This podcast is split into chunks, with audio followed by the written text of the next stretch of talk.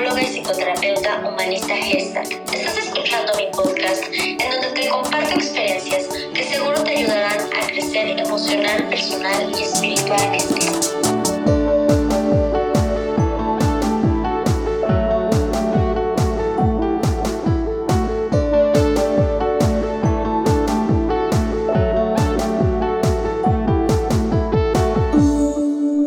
¿Qué tal? ¿Cómo estás? Yo estoy contenta de poder saludarte en este viernes y pues retomar esta serie de más atrevida, menos princesa. Hemos estado hablando los últimos dos viernes acerca de esta parte de ser mujer, de amar la diferencia, de los roles y bueno, pues estando en preparando los temas yo estaba haciendo algunas reflexiones acerca de qué pasa con el mundo. Y hay un tema importantísimo que vamos a abordar en, otro episodio, que es esta parte donde la sociedad está polarizada. ¿Qué quiero decir con esto? Te doy una pequeña intro de la polarización. La polarización es esto donde hay una postura, un paradigma, un estigma, y teorías, religiones. Y del otro lado está pues la antítesis, ¿no? O sea, lo contrario.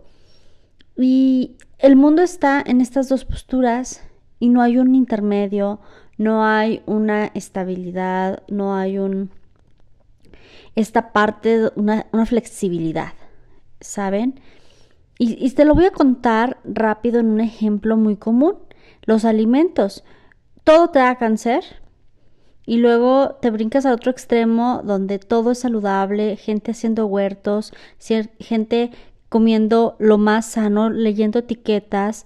Ahora, ahorita hay un tema muy famoso donde esa, este, Secretaría de Salud pidió etiquetar productos con letreritos donde le advierta a la gente lo nocivo que es. Y este ejemplo es porque me parece muy valioso rescatar que así como en este ejemplo tan cotidiano que es la alimentación, las posturas también están polarizadas. O eres muy religioso o eres cero religioso. O eres de una este, creencia social férrea o eres todo lo contrario a ella. Y bueno, esto vamos a profundizarlo en otro episodio, pero hoy en este tema de más atrevida, menos princesa, quiero compartir precisamente el daño que nos hemos provocado como comunidad, como sociedad, al polarizarnos, porque no permitimos la flexibilidad, no permitimos decir, hoy estoy de acuerdo con esto y mañana con aquello en lo que estuve en contra. Y esto es más sano que cuando tomas una postura y te quedas firme en ella, porque no estoy hablando de valores y no estoy hablando de moral.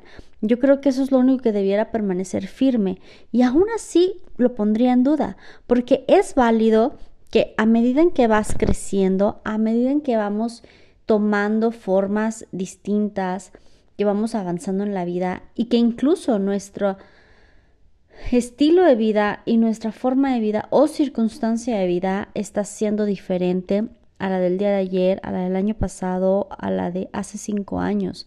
Entonces necesitamos movernos, que este también es otro episodio, porque lo único seguro que tenemos es el movimiento, es el cambio. Y, y creo que en esta serie hablando del feminismo y del machismo, me gustaría decirte que es importante que entendamos que existimos dos géneros ¿ok? Nacemos mujeres y nacen hombres.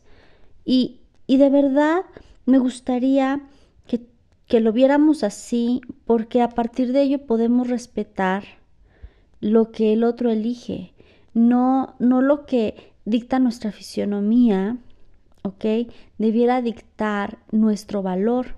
Nuestra fisionomía dice que nacemos con ovarios y un aparato reproductor femenino, o que nacen hombres con un aparato reproductor masculino, que se complementan entre ellos para crear vida. Punto. Eso es lo que habla la fisionomía y así de simple lo quiero decir, porque he notado que la gente ahorita se escandaliza porque si hay un rol de género, si hay violencia de género, si estamos dictaminando o firmando sentencia a que solo existe un rol y no puede existir otro, solo hay una preferencia sexual cuando hoy hay mil posibilidades.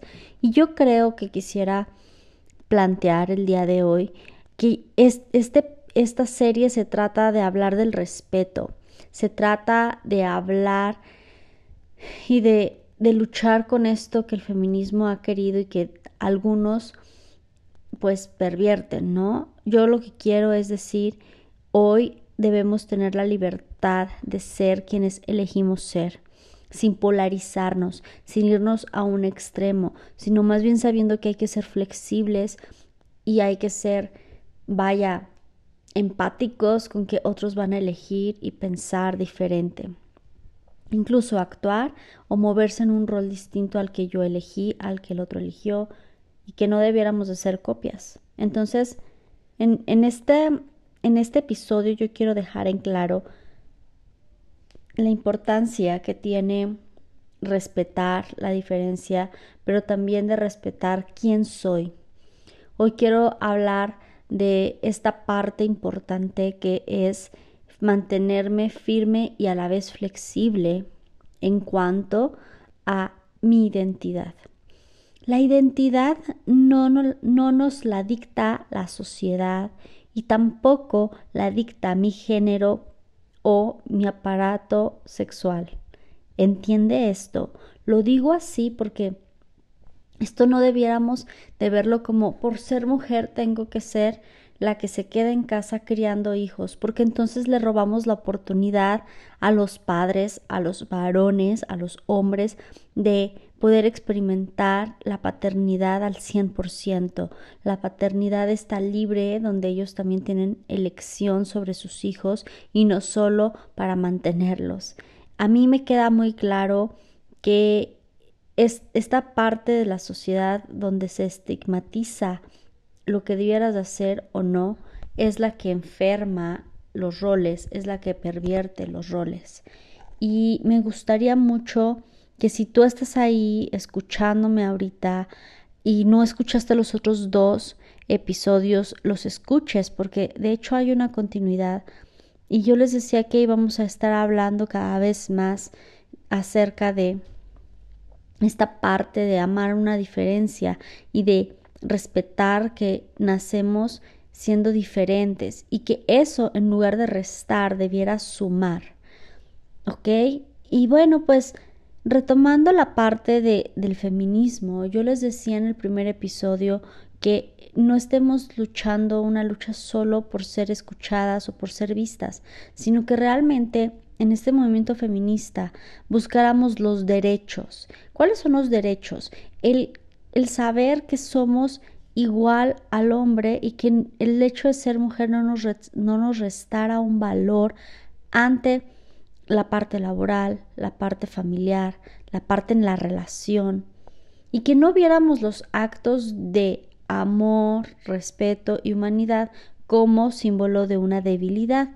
Explico de nuevo, esto de que si un caballero abre la puerta del coche, la puerta de, alguna entrada o el abrirte la silla para que te sientes, el que él elija trabajar y tener un sueldo mayor que el tuyo no quiere decir que te vea como débil, sino porque en su naturaleza está esta parte de ser proveedor, de ser el que cuida, el que ser que protege. Y el ser que cuida y protege no quiere decir que tenga que proteger a uno más débil ser mujer también nos, nos puede dar este poder de protección, este poder, yo, les, yo lo comparaba en el episodio anterior con el de las leonas. Las leonas son las que salen de, de, la comunidad para ir a cazar, traer el alimento, ¿ok? Y el rey, pues es rey, ¿no? Él es, él, él es grande, bonito, eh, majestuoso, el que camina con una melena gigantesca y me imagino toda la escena porque amo los leones. Entonces, me imagino esa escena, ¿no? Donde la mujer también es fuerte, es rápida, es audaz, es estratega de alguna manera, observa, observa a su presa y rápido va tras ella. Entonces, si nos comparamos un poco en el, en el rol de, estos, de, estos animales, pues la verdad, qué bien que la, la sociedad está listo para ver mujeres así, sagaces, inteligentes, observadoras, y que pueden salir afuera de casa, cazar para traer el alimento. Qué bueno que hoy estamos en este siglo donde estamos evolucionando y trabajando en ello. Yo quiero decirte que esa es la lucha que está bien porque queremos ser vistas como que nosotros también podemos y de hecho lo hacemos y podemos. Pero, ¿qué pasa cuando empezamos a, de alguna manera, nosotros también, como a querer restarle valor a lo que el hombre hace? Sí, como si tuviéramos que luchar con que el hombre debiera o no debiera ser, el hombre está haciendo las cosas de una forma mal, el hombre es machista porque no quiere que yo cuide este la economía de la casa, el hombre es machista porque quiere que yo me quede 24/7 en casa, el hombre es machista y es malo porque su jefe decidió pagarle más o está mal que los hombres sean eh, siempre los que tienen más derecho a salidas sociales. Todo esto desde una crítica no constructiva o desde esta crítica no vaya, que nos vaya a dejar algo, pues es una lucha inútil, es una crítica inútil. ¿Cuándo es útil? Cuando yo como mujer puedo llegar a una empresa y decir, no porque el jefe de recursos humanos, poniendo un ejemplo de un puesto muy común de mujeres, es hombre, le van a pagar 20 más que a mí. Esa es una lucha correcta. Decir, no porque sea hombre quiere decir que él es más inteligente o sea más capaz que yo. El hecho de que en un, en un colegio, ok, digan que los hombres son más inteligentes para el área matemática o la, la inteligencia lógica matemática, es, eso quiere decir que las mujeres, las niñas, no puedan aprender igual matemáticas o lógica matemática, ¿no? O sea, creo que no hay diferencia en ese sentido. Creo que tampoco debiera ser al revés, ¿no? Las mujeres son más artísticas y a las mujeres hay que ponerlas a, que aprendan cocina y a los hombres no, porque los hombres no deben cocinar, porque los hombres no deben de meterse a la cocina. ¿Saben? Esta es la parte de la lucha que sí vale la pena. Esta es la parte de la lucha que vale la pena pero no desde este enojo, no desde el odio, no desde decir malditos hombres, ¿no? O decir malditas las mujeres que quieren como hacer este movimiento ilógico. No, es desde el amor, es desde la comprensión. Yo no puedo pedir igualdad si yo no trato al otro como igual. Yo no puedo pedir derechos equitativos cuando yo pido que entonces también al hombre se sobaje, al hombre también se abuse. Quiero compartirte algo que de verdad me abrió las puertas a observar a la sociedad. Uno, obviamente que estoy en un lugar, en una trinchera, en el, en el sillón terapéutico, escuchando historias de vidas reales. O sea, carne y hueso vienen y me cuentan este tipo de experiencias cuando han sufrido alguna clase de abuso ya sea físico, emocional, psicológico, o esta parte de, de que pisaron sus derechos como mujer o pisaron sus derechos como hombre. Es más común que tú creas que las mujeres son más violentadas. Es más común escuchar de feminicidios, es más común escuchar que le pusieron el cuerno a la amiga, o sea, mujer, es más común, pero no sé si es porque es más común que se abra el tema o realmente es que sí sea nada más el porcentaje de las mujeres. Yo quiero decirte que en mi ejercicio como terapeuta me he dado cuenta que me han llegado muchísimos más varones que mujeres a terapia y muchos más varones violentados que mujeres violentadas. Te voy a platicar una estadística propia, ¿ok? En mis expedientes, yo me encanta hacer investigación ahí, sacar estadísticas de acuerdo a lo que yo trabajo y lo que veo.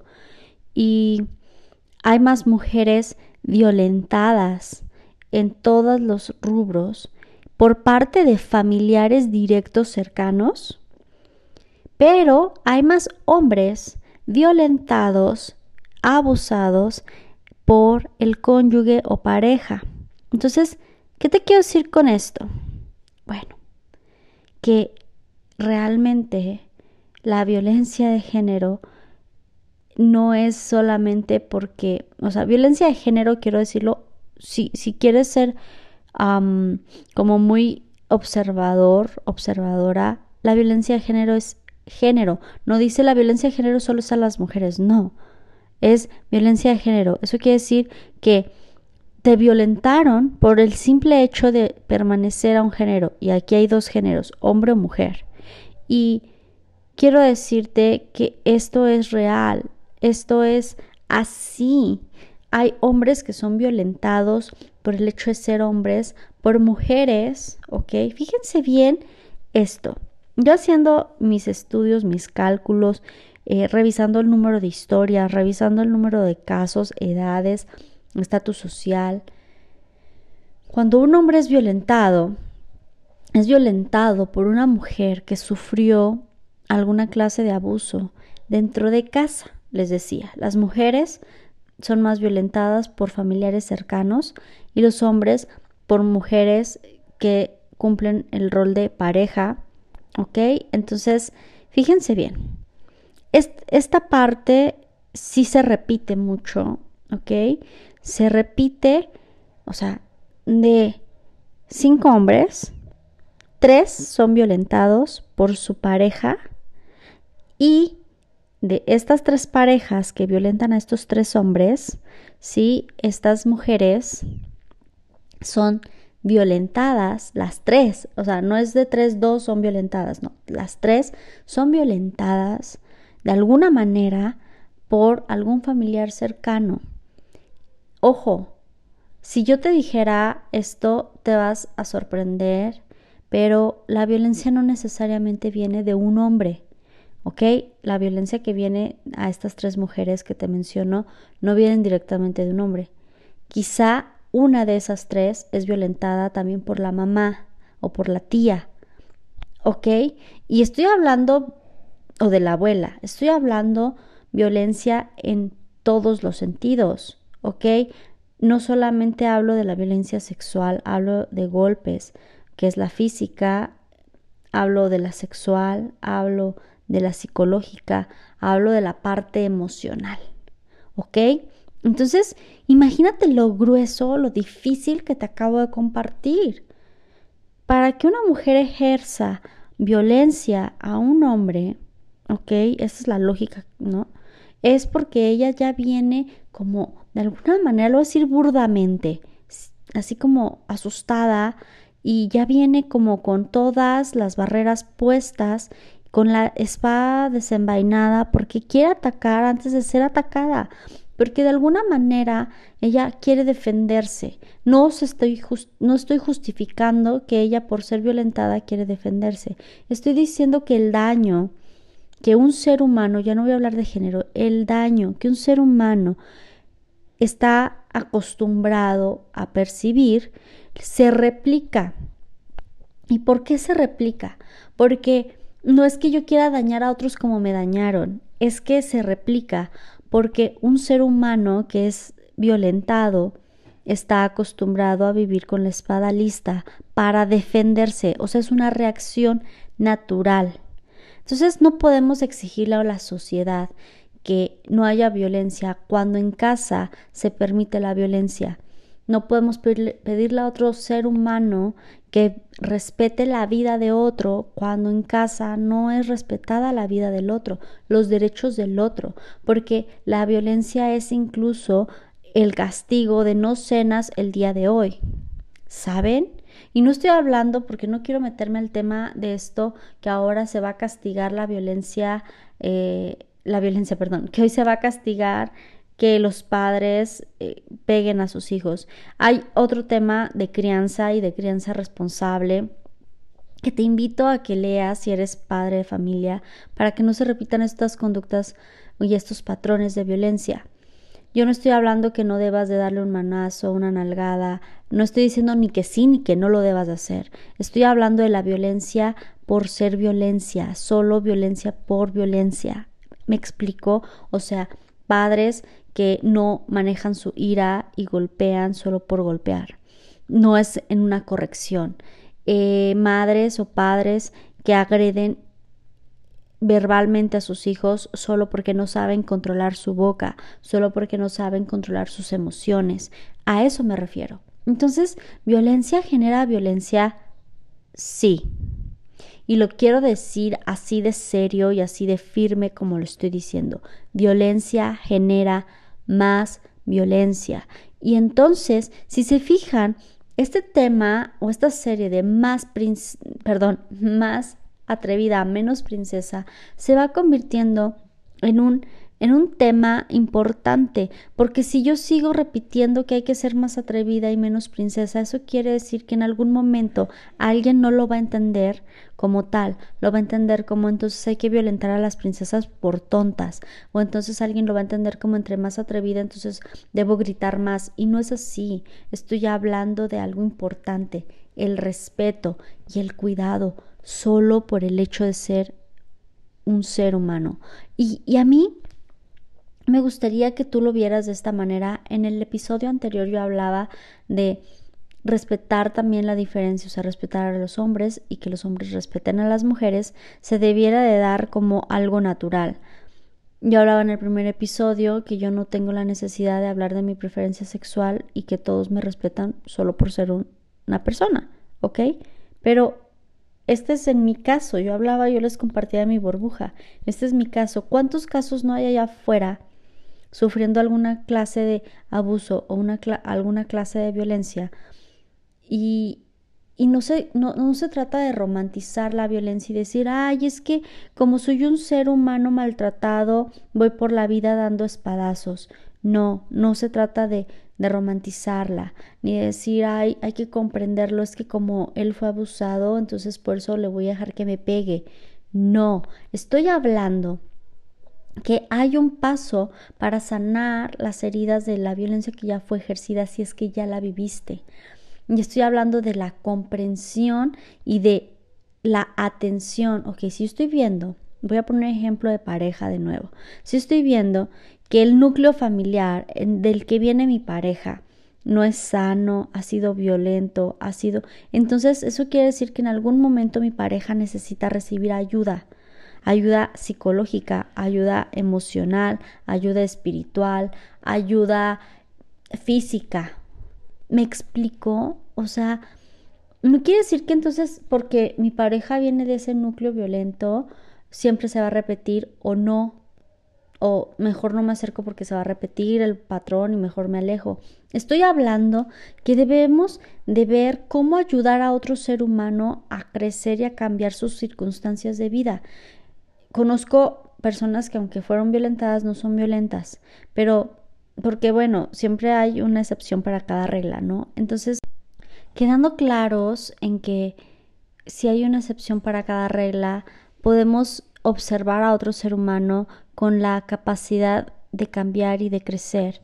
Y me parece importante que tú revises cuando vas a elegir una pareja, cuando estás saliendo con alguien, revises el núcleo familiar y qué tanta capacidad emocional para modificar, para perdonar, para elegir otras posibilidades de vida que no sea la del núcleo familiar tiene tu posible pareja.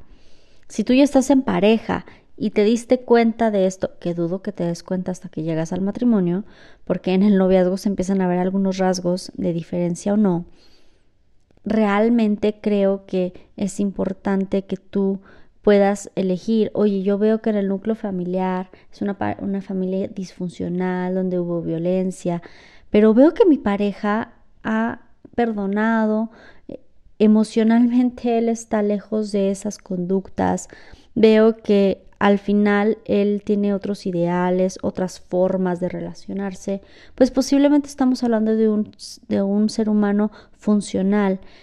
¿Y, ¿Y por qué estoy caminando hacia acá? Porque este, esta serie de más atrevida y menos princesa, yo les decía que el título es así, pero que al final lo que vamos eligiendo en la vida de acuerdo a nuestras circunstancias es lo más importante. Si yo elijo ser princesa porque soy feliz siendo princesa, pues sea una princesa. Si tú eres feliz siendo atrevida, pues bien por ti que eres atrevida. Entonces, al momento de elegir pareja, como tú hayas elegido y como tu pareja haya elegido tomar las circunstancias de vida desde una sanidad, desde una funcionalidad, entonces estamos creando una, una comunidad fuerte, una tribu fuerte. Formar familia requiere de seres humanos así, fuertes, que eligieron ir en contra de lo que los dañó y no a favor de lo que los dañó para seguir dañando a otros seres humanos.